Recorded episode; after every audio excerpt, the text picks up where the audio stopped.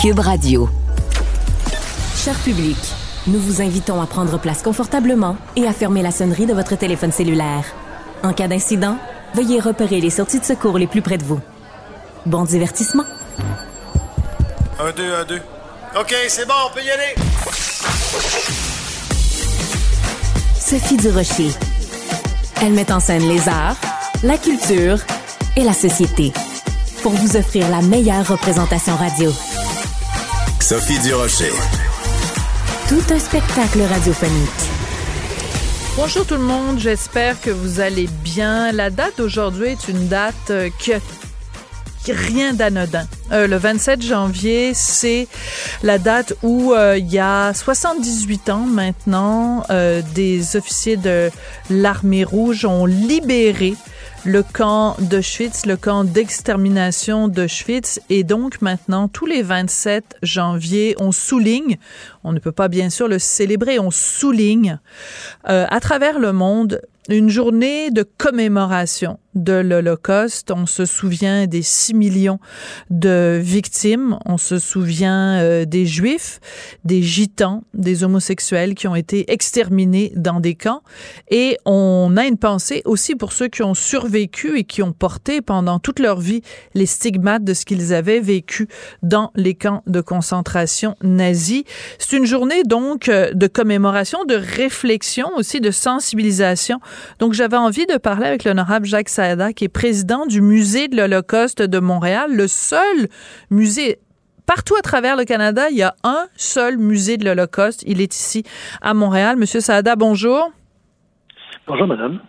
Est-ce que euh, quand vous voyez des chiffres, comme par exemple des sondages qui nous disent que 50% de la population au Canada n'a aucune idée c'est quoi Auschwitz, est-ce que ça vous donne euh, des frissons? Ça me donne surtout l'énergie de continuer à essayer de d'informer, d'éduquer, d'instruire. Euh, ça me donne surtout euh, la volonté euh, d'expliquer que savoir ce qui s'est passé à Auschwitz, savoir ce qui s'est passé de façon générale pendant l'Holocauste, c'est une façon peut-être de prévenir la prochaine fois. Mm-hmm. L'essentiel dans tout ça, c'est que euh, une, un pourcentage extrêmement élevé des Canadiens euh, souhaitent en apprendre davantage sur l'Holocauste. Au Québec, la proportion est très semblable. Euh, nous avons donc une mission à remplir, cette mission que nous sommes déterminés à remplir. Oui. Alors hier soir, au musée de l'Holocauste de Montréal, il y avait euh, une conférence et euh, c'était une conférence donnée par Angela Oroch. C'est une histoire incroyable. Cette femme est née à Auschwitz il y a 78 ans de ça. Elle est née euh, dans un bunker. Euh, sa mère euh, était enceinte de trois mois quand elle a été prise dans une rafle et amenée à Auschwitz. Elle est donc, cette dame est née à Auschwitz. Son témoignage doit être à glacer le sang de Madame Angela Oros. Absolument. Mais ce, ce que ça révèle de façon beaucoup plus large encore, euh, que quand on parle de millions de juifs, de millions de personnes assassinées, euh, c'est pas qu'une statistique. Euh, c'est 6 millions de cœurs qui battaient, c'est 6 millions de personnes qui avaient des rêves, des ambitions, des soucis. C'est 6 millions de personnes qui rêvaient d'une vie meilleure pour la génération qui suivait. C'est 6 millions de personnes qui comptaient des intellectuels, des scientifiques, des... c'était des êtres humains. Mm. Donc c'est pas 6 millions, c'est 6, 6 millions, une vie. C'est très important ce que vous venez de dire parce que c'est vrai que c'est étourdissant de penser à quoi ressemblerait l'humanité aujourd'hui si ces gens avaient vécu. Il y avait peut-être parmi ces gens-là quelqu'un qui aurait inventé une cure pour le cancer, qui aurait fait des grandes réalisations, le nombre euh, d'œuvres d'art qui n'ont pas vu le jour, le nombre de découvertes scientifiques, le nombre de de de, de familles qui n'ont pas euh, qui n'ont pas vu le jour. Enfin, l'humanité s'en est trouvée transformée euh, de ce qui s'est passé pendant l'Holocauste. Mais je veux revenir à ce que vous ce qu'on ce qu'on ce qu'on discutait sur les chiffres sur l'Holocauste, sur les chiffres sur euh, Auschwitz, parce que aujourd'hui, 27 janvier, donc c'est supposément une journée de commémoration, mais comment on explique, mettons, euh, moi, mon fils de 15 ans, comment je lui explique en des termes euh, compréhensibles l'horreur, l'indicible, l'incompréhensible? C'est une tâche absolument euh, gigantesque. Comment expliquer à un adolescent ou à un enfant qu'un être humain a décidé d'organiser l'élimination systématique d'autres êtres humains? Mm. euh, Je ne sais pas quel est votre enfant, mais s'il a par exemple, je ne sais pas moi, 12, 13, 14, 15 ans. 14. Euh, mm. comment, lui, comment ben, Très bien. Comment lui expliquer euh, que des milliers d'autres enfants comme lui, qui avaient les mêmes rêves que lui, qui avaient les mêmes préoccupations que lui, qui grandissent comme lui, se sont retrouvés à être assassinés de sang-froid. Mm. C'est extrêmement difficile à expliquer. C'est difficile à expliquer, mais je crois que, et je dis ça en tout respect, vous n'avez pas le choix. Je n'ai pas le choix. Nous n'avons pas le choix. Mm-hmm. Nous n'avons pas le choix que d'expliquer non seulement ce qui s'est passé, mais d'essayer aussi d'expliquer les conditions dans lesquelles ça s'est passé. Parce que finalement, être un citoyen responsable, c'est apprendre de l'histoire pour empêcher que les travers de l'histoire ne se reproduisent. C'est ça la mission que nous avons. Et on l'a de façon sociétale, on l'a aussi à titre de parents. J'apprécie infiniment votre question. Elle est extrêmement puissante. Moi, ce que je fais pour expliquer, c'est difficile, mais il faut le faire. Oui. Et c'est là que le musée est extrêmement important. Donc, on sait que, bon, pour l'instant, vous êtes dans le quartier Côte-des-Neiges. Vous allez déménager dans deux ans quand le nouveau musée de l'Holocauste, pardon, va être complété. Euh, il y a eu une levée de fonds, plusieurs millions de dollars pour euh, établir ce, ce musée-là, boulevard Saint-Laurent. Euh, pourquoi c'est important, Monsieur Saada, qu'il y ait un musée de l'Holocauste? D'abord, c'est important parce que un musée de l'Holocauste, notre musée de l'Holocauste, n'est pas qu'un musée mémoriel, ce n'est pas qu'un musée d'histoire, c'est aussi un musée d'espoir. C'est un musée mémoriel parce que bien sûr, on, a été euh, constitué pour, nous rappeler, pour ne jamais oublier. Mais en même temps, euh, on est tourné entièrement vers l'éducation, vers la formation, nous avons euh, plusieurs programmes d'enseignement que nous avons mis sur pied. Euh, il y a des milliers de professeurs qui téléchargent nos programmes d'enseignement sur l'Holocauste à travers le monde. Euh, on, on, est axé sur l'éducation comme étant la base fondamentale de la lutte contre l'antisémitisme. Mm. Il n'y a pas que l'éducation, bien entendu. On parle de, de, moyens législatifs, on parle de moyens financiers, on parle de sécurité, etc. Mais l'élément le plus porteur, le plus fondamentalement porteur de la lutte contre l'antisémitisme, l'éducation. Oui, et c'est pour ça que ce genre de chiffre-là, quand on dit que 50% des Canadiens savent pas c'est quoi Auschwitz, c'est absolument terrorisant. Euh, je vous parlais de cette dame, donc Angela Horos, qui, a prononcé une conférence euh, hier. Elle a 78 ans. Euh, donc parce que elle, elle est née à Auschwitz, mais la réalité euh, de l'âge, du temps qui passe, nous rattrape. Un jour, peut-être dans 10 ans, peut-être dans 15 ans, il n'y aura plus sur Terre de survivants. Il y aura plus de gens qui ont connu l'Holocauste, qui seront vivants pour le raconter. Comment on va faire pour ne pas oublier? C'est une question euh, que nous nous posons euh, pratiquement chaque jour, à chaque oui. minute. Euh, les survivants qui vont dans nos écoles, qui parlent avec nos groupes scolaires, euh, sont des, des, des atouts précieux. Euh, quand ils vont disparaître, comment faire pour que le, le, que l'histoire reste vivante, euh, qu'il y ait des témoignages? Alors il y a toutes sortes de moyens que nous envisageons, bien sûr. Aucun ne sera équivalent à celui d'avoir une vraie personne en face de soi. Mais je prends un exemple très simple. Oui. Dans le nouveau musée, euh, D'abord, nous avons enregistré des tonnes et des tonnes, des tonnes de, de, de, euh, de messages, de, témoignages, etc., de la part des survivants de l'Holocauste. Euh, ces témoignages-là font en sorte qu'avec l'utilisation de l'intelligence artificielle, un enfant qui va aller au musée va pouvoir poser une question à quelqu'un qui n'existe plus. Ah. Et cette personne va pouvoir lui répondre. Ah oui. Grâce à l'intelligence artificielle. Il y a des moyens que la technologie nous offre et continuera encore toujours davantage de nous offrir, dont nous devons nous servir. La technologie au service de l'humanité, c'est ça. Ah, je suis complètement euh, comment dire, euh, époustouflé de ce que vous me racontez, parce que j'imagine que donc par un algorithme, il va pouvoir reconnaître dans la question de l'enfant parmi lesquels témoignages il doit aller euh, piger ce, logiciel d'information artificielle pour aller trouver la bonne réponse qui correspond à sa question. Donc, euh, de créer un, dialogue virtuel, c'est absolument euh, fascinant. Vous parliez du fait qu'on a beaucoup documenté. Je sais qu'entre autres, Steven, Steven Spielberg, corrigez-moi si je me trompe, a mis sur pied justement une fondation pour enregistrer de façon audio et visuelle le plus possible de témoignages euh, de, de, de, ces survivants avant qu'ils disparaissent. Euh, et c'est pour ça qu'un musée comme le vôtre euh, est très important. Si vous deviez expliquer, mettons qu'on fait œuvre d'éducation aujourd'hui, si vous deviez expliquer à nos auditeurs pourquoi la date du 27 janvier est importante et pourquoi Auschwitz est un nom qu'on devrait jamais oublier, vous, vous l'expliqueriez comment, euh, Monsieur Sada? D'abord, j'expliquerai en quoi consiste euh, la sauvagerie humaine qui a mené à ça. Euh, j'expliquerai quels sont les prétextes, parce qu'il n'y a jamais de rationalisation de l'antisémitisme. Il n'y a que de prétextes. Mm. Euh, j'expliquerai ces prétextes.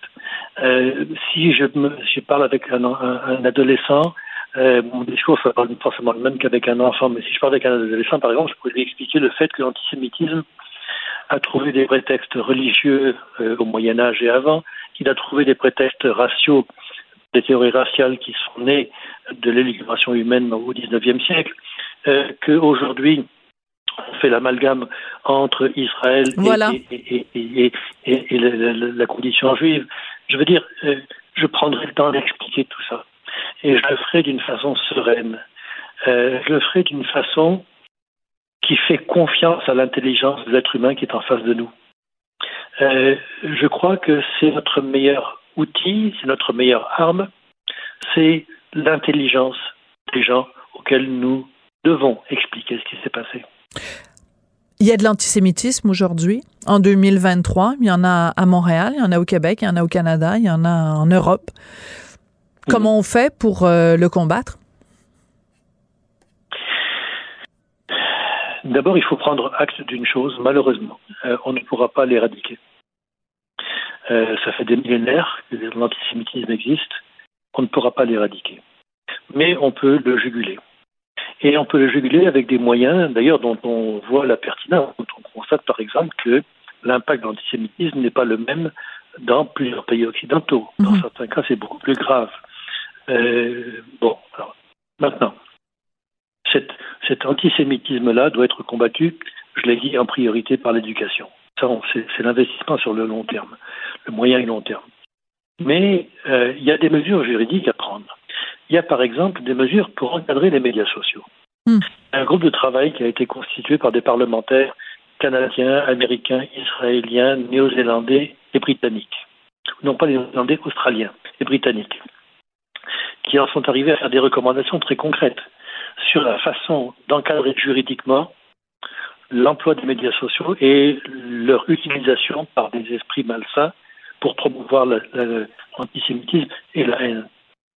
Autre chose, il ne faut pas oublier que, euh, et ça, ça a été avéré dans des études que nous avons menées, qu'à chaque fois que des jeunes sont sensibilisés à la question de l'Holocauste, euh, leur ouverture sur le monde est plus grande et pas seulement sur les questions de judaïsme et d'antisémitisme, mais sur les questions d'acceptation de l'autre comme il est. Hmm. Qu'on parle d'orientation sexuelle, qu'on parle de, de, de, euh, de, couleur de peau, qu'on parle euh, d'antécédents historiques.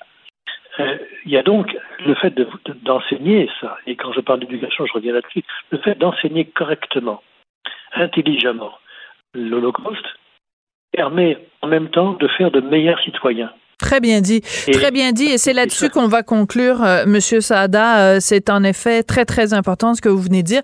Et je veux juste euh, souligner en terminant que tout récemment, il y a un rappeur français qui devait venir à Montréal suite à différentes chroniques dans les médias et un, soulèvement et l'implication de différents organismes. Ben, sa venue a été annulée parce qu'il avait tenu dans ses chansons des propos antisémites. Donc, c'est une façon aussi de dire nos passaranes On n'accepte pas ça en 2022 et encore moins en 2023. Merci beaucoup. Donc, on a bien hâte à l'ouverture sur le boulevard Saint-Laurent du nouveau musée de l'Holocauste, de l'Holocauste, pardon. Et euh, mes pensées vous accompagnent, ainsi que tous les survivants et les proches des survivants de l'Holocauste. Merci beaucoup, Monsieur Sada. Merci beaucoup à vous et à vos auditeurs. Sophie Durocher. Un savoureux mélange artistique de culture et d'information. Culture, tendance et société. Patrick Delisle-Crevier.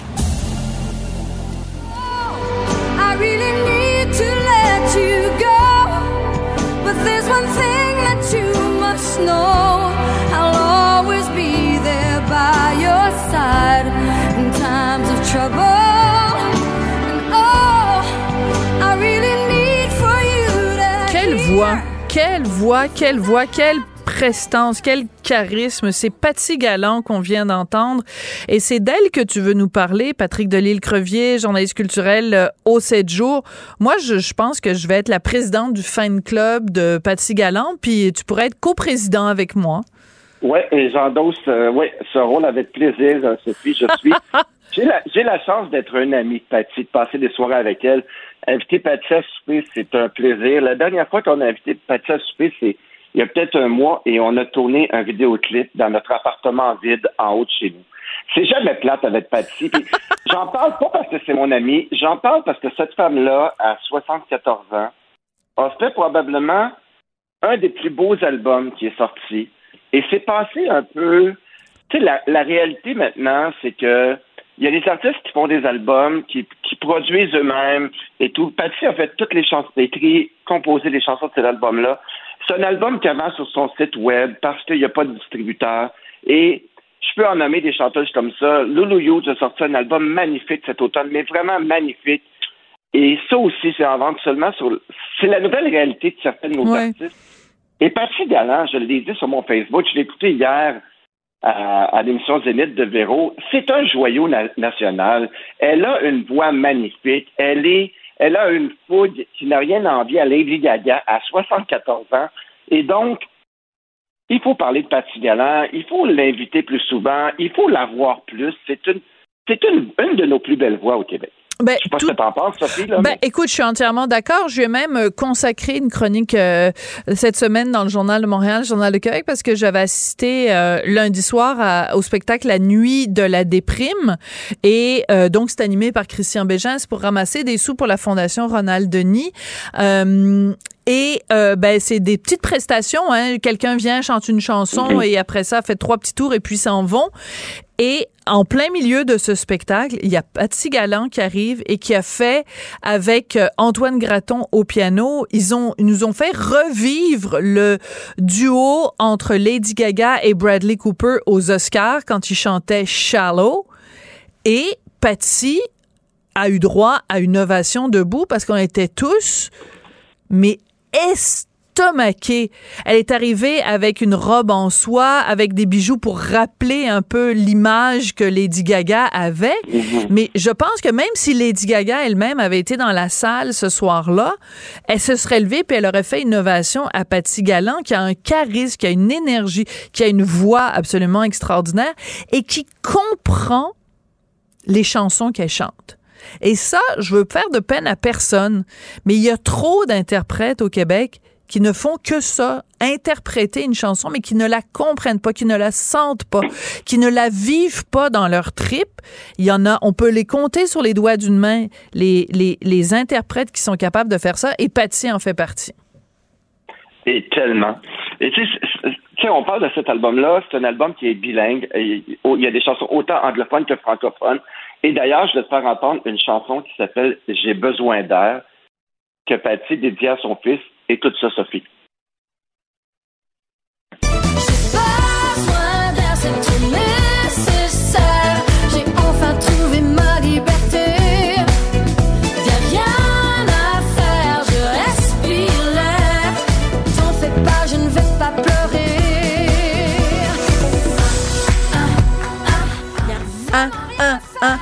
Euh, ben écoute, pourquoi ça joue pas à C'est quoi? Pourquoi ça joue pas à Rouge? Euh, c'est aussi bon que n'importe quelle chanson qu'on entend écrite par quelqu'un euh, qui est qui est né avant l'an 2000, enfin après l'an 2000.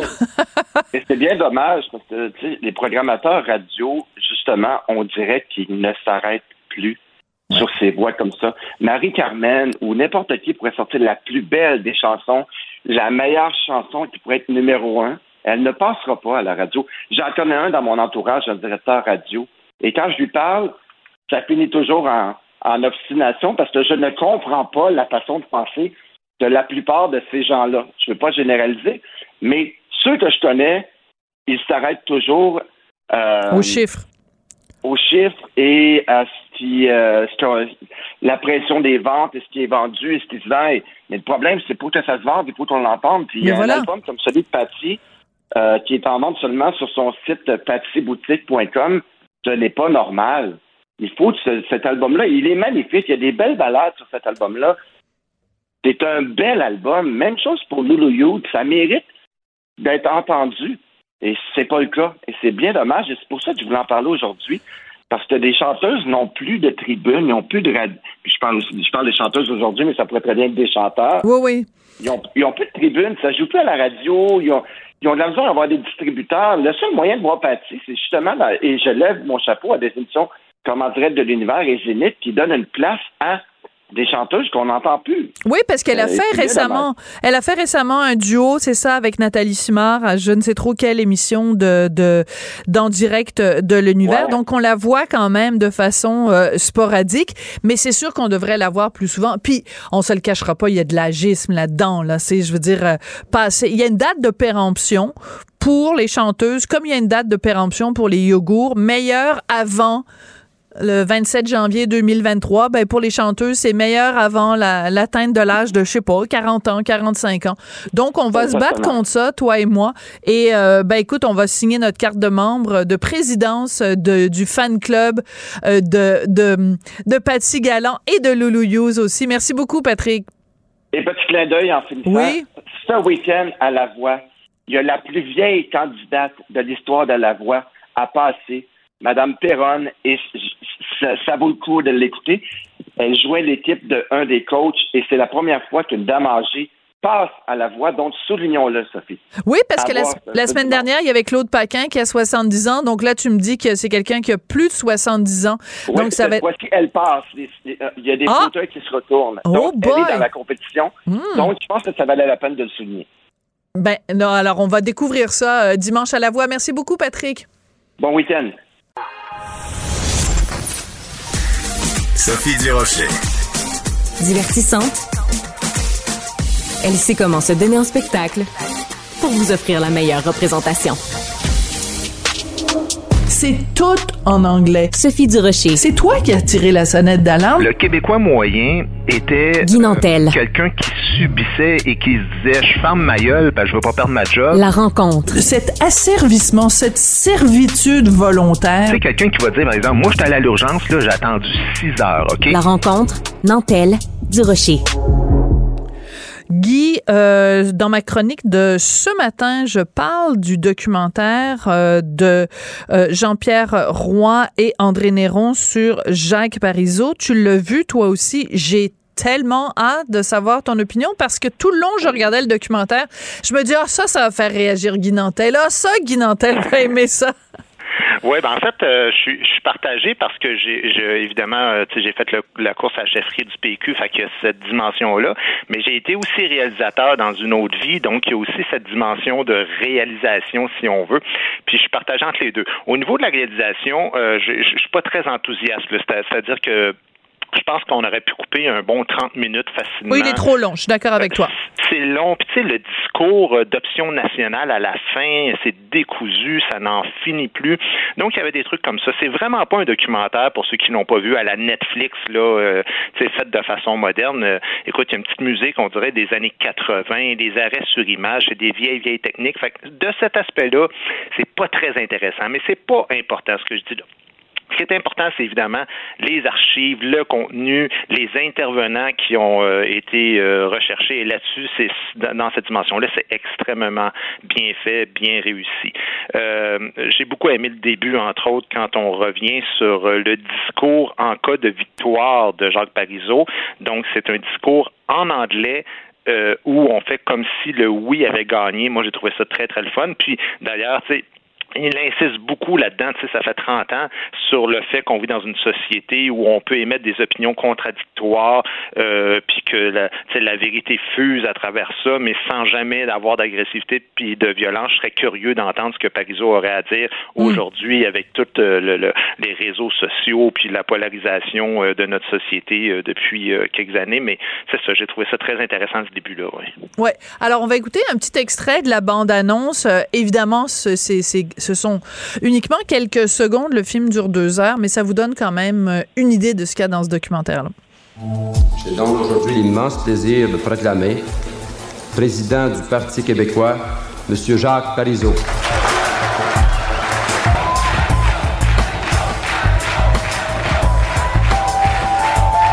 Monsieur Parizeau, êtes-vous patient? Êtes-vous pressé? Je suis persistant. Prêt à être chef de l'opposition? Ambitieux quant au Parti québécois pressé quant à ses possibilités d'accéder au pouvoir, mais d'une terrible persistance. Alors, cette persistance-là, elle est vraiment le, fil conducteur du documentaire. Moi, ce qui m'a extrêmement touché, c'est euh, à quel point tous les gens qui témoignent disent, euh, et en particulier Éric Bédard, euh, disent que Monsieur Parizeau, c'était pas tout, c'était pas à court terme, c'était pas pour se faire réélire, c'était pas pour ça, c'était tout le temps c'est quoi notre objectif ultime? Notre objectif ultime, c'est de faire du Québec un pays. Qu'est-ce qu'on peut mm. faire? Chacune des mesures qu'on fait, c'est en, en, fonction de cet objectif-là. Et, euh, et je trouve ça extrêmement important de rappeler ça aux jeunes générations. Ben oui, Sauf que, en même temps, si je peux revenir sur un autre aspect que je trouvais pas négatif, mais peut-être un peu trop insistant, c'était sur euh, le côté personnel, vraiment les grandes qualités qui en finissaient plus. Puis bon, c'est un homme confiant, c'est un homme droit, c'est un homme gentil, c'est un homme respectueux, puis il est travaillant, puis il est courageux, puis il est visionnaire. Puis des fois, ça faisait un peu de cheerleader. Puis la raison pour laquelle je te dis ça, c'est évidemment, comme tout le monde qui se présente en politique, euh, Parizeau travaillait pour des idéaux, mais on aurait dû aussi aborder certains aspects. C'est un homme qui était très têtu, et, d'ailleurs, euh, on, a touché, on a un petit peu effleuré, euh, la, toute l'opposition puis la tension qu'il y a eu entre Lucien Bouchard et lui. Mais Lucien Bouchard a été nommé négociateur en chef durant le référendum c'est parce que ça a failli éclater. Là. C'est vraiment passé à mm. un cheveu d'éclater entre les deux hommes à quelques semaines du référendum parce que Jacques Parizeau était intransigeant. Puis tu sais, Jacques Parizeau, dans sa question au départ, lui, il n'était pas question de faire une quelconque proposition au Canada euh, anglais. Puis c'était la souveraineté, point final alors qu'on voyait bien que dans les sondages, il y avait vraiment plus de chances que ça passe euh, auprès des Québécois si on offrait une offre de partenariat durant la première année au Canada. Fait que, tu sais, des fois, il y, a ce côté-là. Par contre, euh, je trouve qu'on aurait aussi pu parler un peu plus de toute l'importance de l'homme dans d'autres secteurs. Économie. Qui a été ça a été un géant, un géant, Jacques Parizeau. Et selon moi, c'est peut-être même l'homme le plus important de la révolution tranquille, parce que tout passe par l'argent. D'abord, il y a eu un rôle primordial dans toute la nationalisation de l'électricité, mais c'est aussi le fondateur de la Société générale de placement, qui est devenue aujourd'hui Investissement Québec, hein, qui permet à nos entreprises de rayonner partout. La Caisse de dépôt, qui est le bas de laine des Québécois, les régimes des rentes, les régimes de retraite. Et c'est ça qui a fait du Québec qu'on est devenu économiquement plus autonome et moins dépendant du Canada anglais. Oui, tout à fait. Puis euh, c'est très intéressant quand même parce qu'on rappelle évidemment son parcours. Quelqu'un qui a écouté à la, euh, euh, étudié à la London School of Economics, quelqu'un qui maîtrisait parfaitement l'anglais et quelqu'un qui a, qui a compris que si le Québec voulait justement avoir sa place dans le concert des nations, s'il voulait avoir sa voix, il fallait que les Québécois soient plus éduqués, il fallait qu'il y ait plus d'entrepreneurs. Enfin, il fallait qu'il y ait des entrepreneurs. Point. C'est pas qu'il y en ait plus il fallait qu'il y en ait parce qu'il n'y en avait pas. Parce que c'est très bien expliqué quand même dans le documentaire à quel point, euh, avant la Révolution tranquille, euh, le, l'accès au levier économique, c'était impensable pour des francophones. C'était impensable pour un Canadien français d'être propriétaire d'une entreprise. C'est pour ça que le fait que son père, à lui, euh, justement, était un homme d'affaires, qu'il ait réussi dans le mhm. domaine des assurances et tout ça.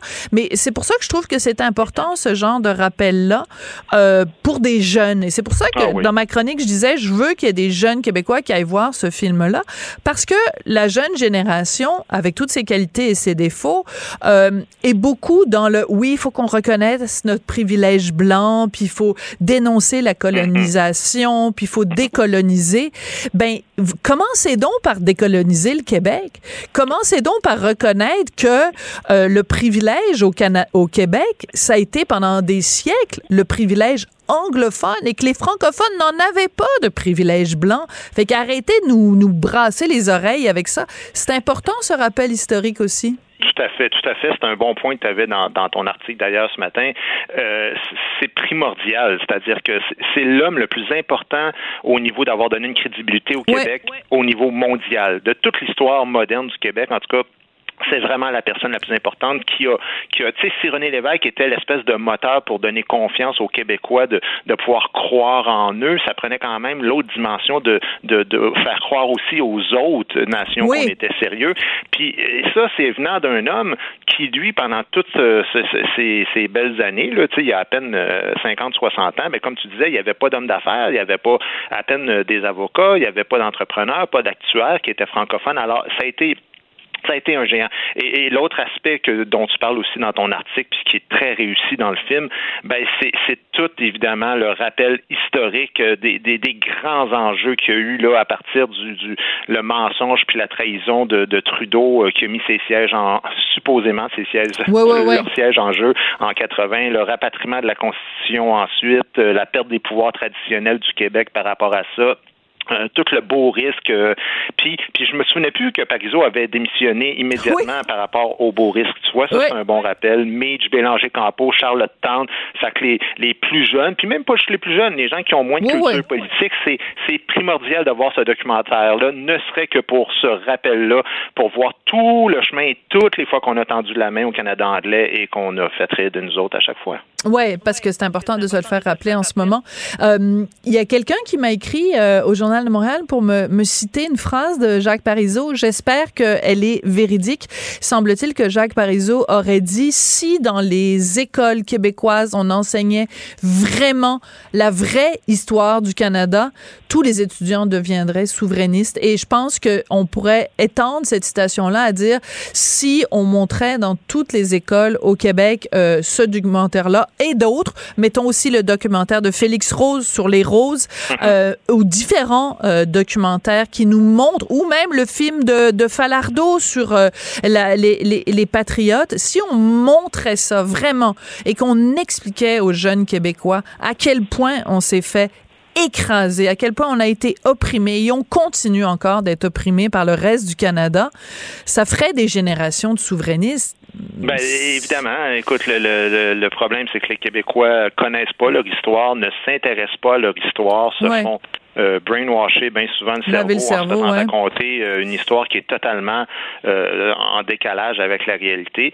Et, qu'est-ce que tu veux, ça crée de l'attention. Malheureusement, pour Jacques Parizeau, ce qui reste aujourd'hui, c'est essentiellement son fameux discours du soir du référendum qui, euh, pour moi, dans mon avis personnel, qui n'était pas une réussite, là, évidemment, euh, avec toutes les conséquences que ça a eu. Le Parti québécois, son image a été euh, a plus jamais été la ben même tout à, fait. à, partir de ce soir-là.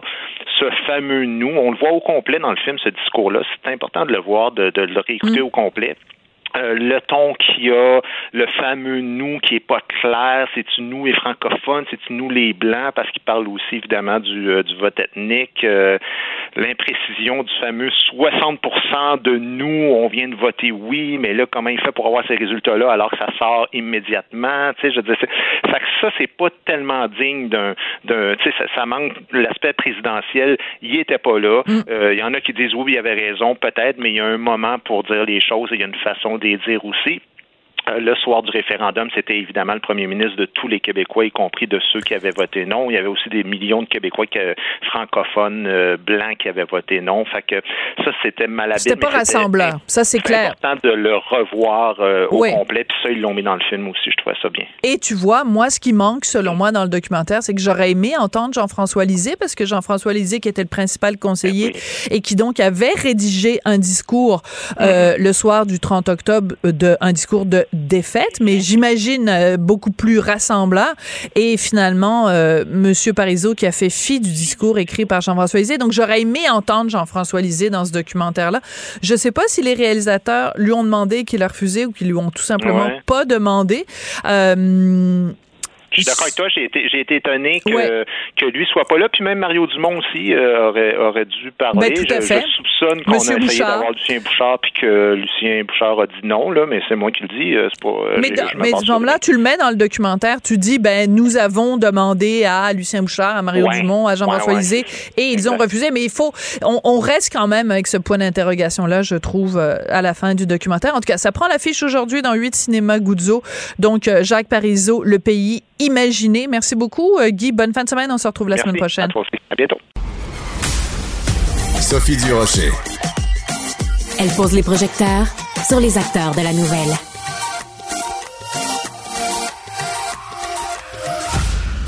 J'ai reçu plusieurs fois à l'émission Marie-Josée Saint-Laurent, notaire pas ordinaire parce que j'aime son franc-parler et j'aime sa vision du notariat. Ben oui, mesdames et messieurs, le notariat, ça me passionne. Bon, il y en a, c'est les fleurs, d'autres, c'est le rock'n'roll, d'autres, c'est les timbres. Ben moi, c'est le notariat.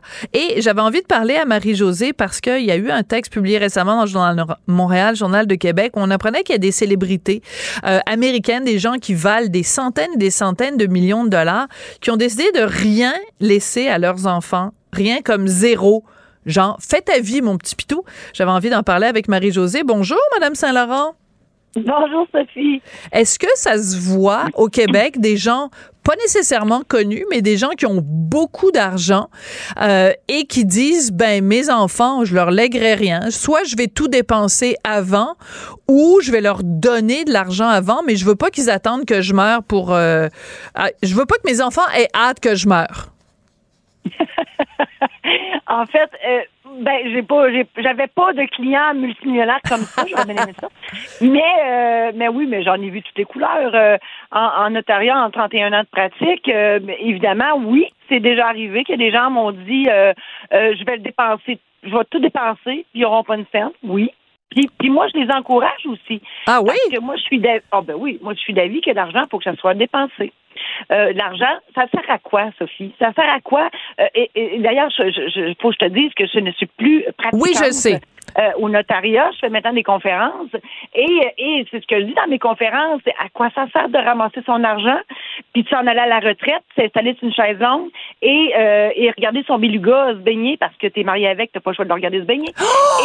Et, et, et, et, et, juste de, de, de, de rien faire. Moi, je ne comprends pas ça. Moi, j'ai changé de vie. J'ai pas pris ma retraite. J'ai changé de vie. Oui. Puis l'argent, faut, faut, investir dans ses talents, ses forces. Tu me parles de passion. C'est drôle parce que tous les gens euh, cités dans cet article-là, ce sont tous des gens passionnés. Oui. Et visiblement, ils ont très bien réussi leur vie. Et, et, euh, qui en donnent à leurs enfants peut-être pour... Euh, comment dire, les, les partir d'envie, là, entre guillemets, en ce sens, ben, que, que, premièrement, je souhaite sincèrement à ces enfants-là qu'ils trouvent leur passion. Ben voilà. C'est ça. puis de les aider à trouver leur passion. Une fois qu'ils l'ont trouvé, combien tu as besoin? Parfait. Je te donne une mise de fond, arrange-toi avec ça, puis fais ta vie. Voilà. Puis c'est le bon vieux principe de, euh, au lieu de donner du poisson à quelqu'un, donne-lui un filet de pêche, puis apprends-lui à pêcher. Parce que ben, c'est bien, c'est lui rendre un meilleur service que de faire ça. Alors, je veux juste citer quand même quelques-unes des personnes qu'on retrouve, des célébrités qu'on retrouve dans ce fameux article qui a beaucoup fait réagir dans les pages du Journal de Montréal, Journal de Québec. Il y a euh, Jackie Chan, le fameux euh, cascadeur et, acteur. Mm-hmm. Il vaut 400 millions de dollars. Lui, il laisse rien à ses enfants. Il dit, s'ils sont capables capables, ils peuvent gagner leur propre argent. Moi, j'aime ça. Euh, Elton mm-hmm. John, donc le chanteur, évidemment, il veut pas que ses enfants naissent, euh, que ses enfants grandissent avec une cuillère d'argent dans la bouche. Ils doivent euh, avoir une vie qui ressemble à une certaine normalité et surtout, dit-il, du respect pour l'argent. Je regarde, par exemple, les deux bébés gâtés, là, le prince et la princesse, là, la duchesse de Sussex, là. Ils font pas juste euh, Sussex, ça, ça, ils sucent aussi l'argent des contribuables britanniques. Euh, tu, sais, tu, sais, de qui je veux parler? Ben, eux, euh, ben, c'est, c'est ça qui arrive quand tu grandis avec une cuillère d'argent dans la bouche. Euh, ça, ça fait pas vraiment les meilleures euh, personnalités puis les meilleurs caractères.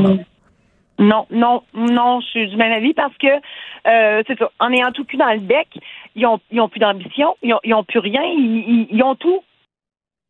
Ils ont, ils ont, tout dans la vie, donc ils ont plus, ils ont plus de, de défis, ils ont pas de, tu sais, ils ont juste à dépenser l'argent que c'est même pas eux qui l'ont gagné. Il me semble que c'est une satisfaction de gagner de l'argent, puis c'est une satisfaction d'aider les autres aussi. Euh, et moi, j'ai des, moi, je, moi, moi, s'ils n'ont pas personne en qui investir leur argent, je vais leur envoyer mon adresse. Parce que moi, j'en ai beaucoup de rêves, Sophie. Puis s'ils sont pas capables d'investir dans les rêves de leurs enfants, moi, ils peuvent investir dans les miens avec plaisir. J'en ai toute une liste. Je suis contente, je t'adore. C'est sûr pour ça aussi que je voulais te parler aujourd'hui, Marie-Josée.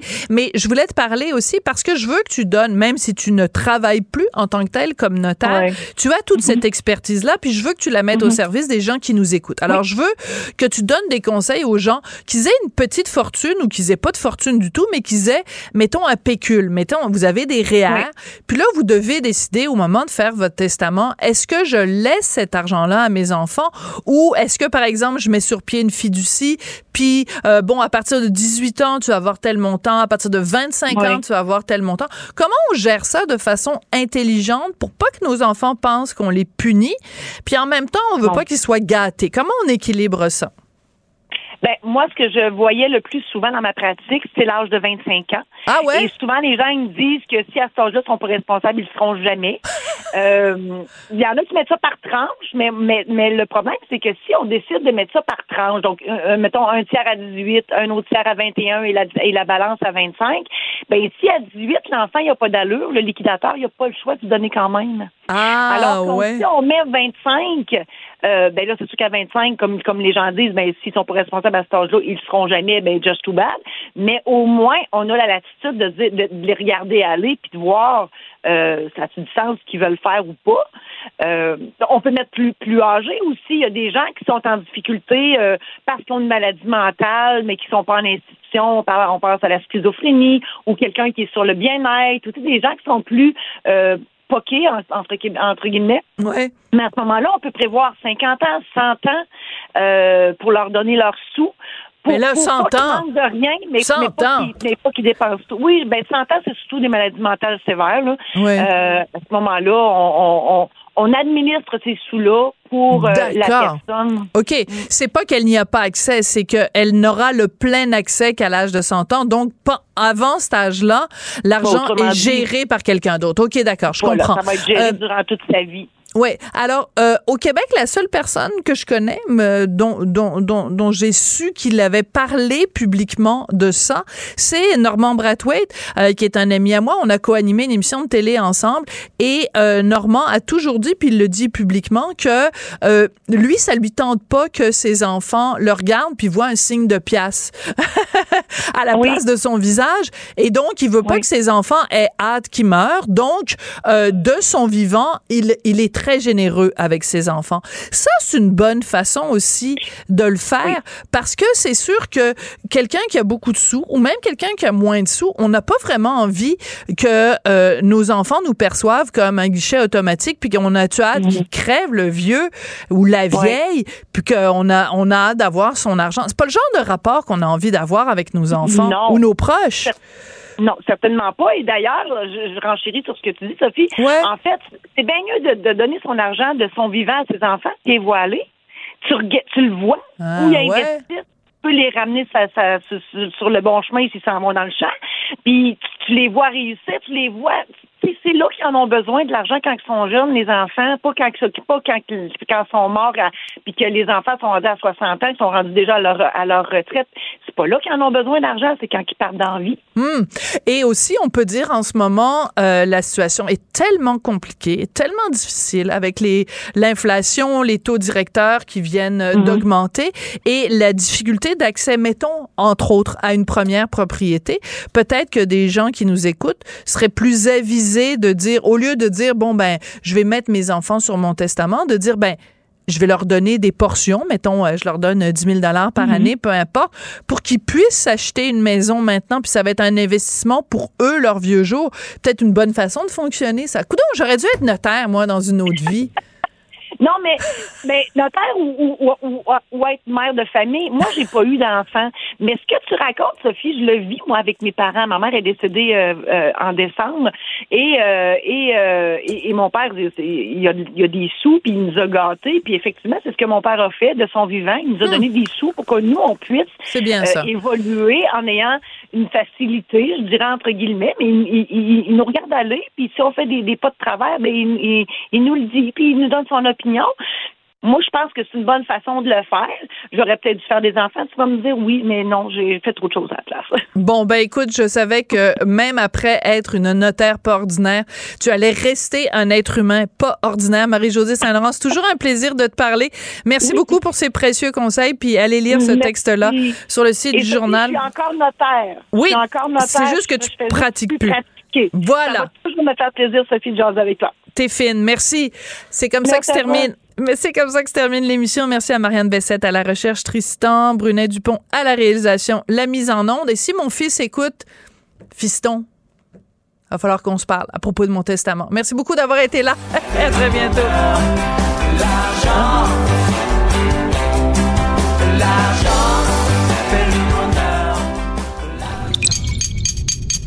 Cube Radio.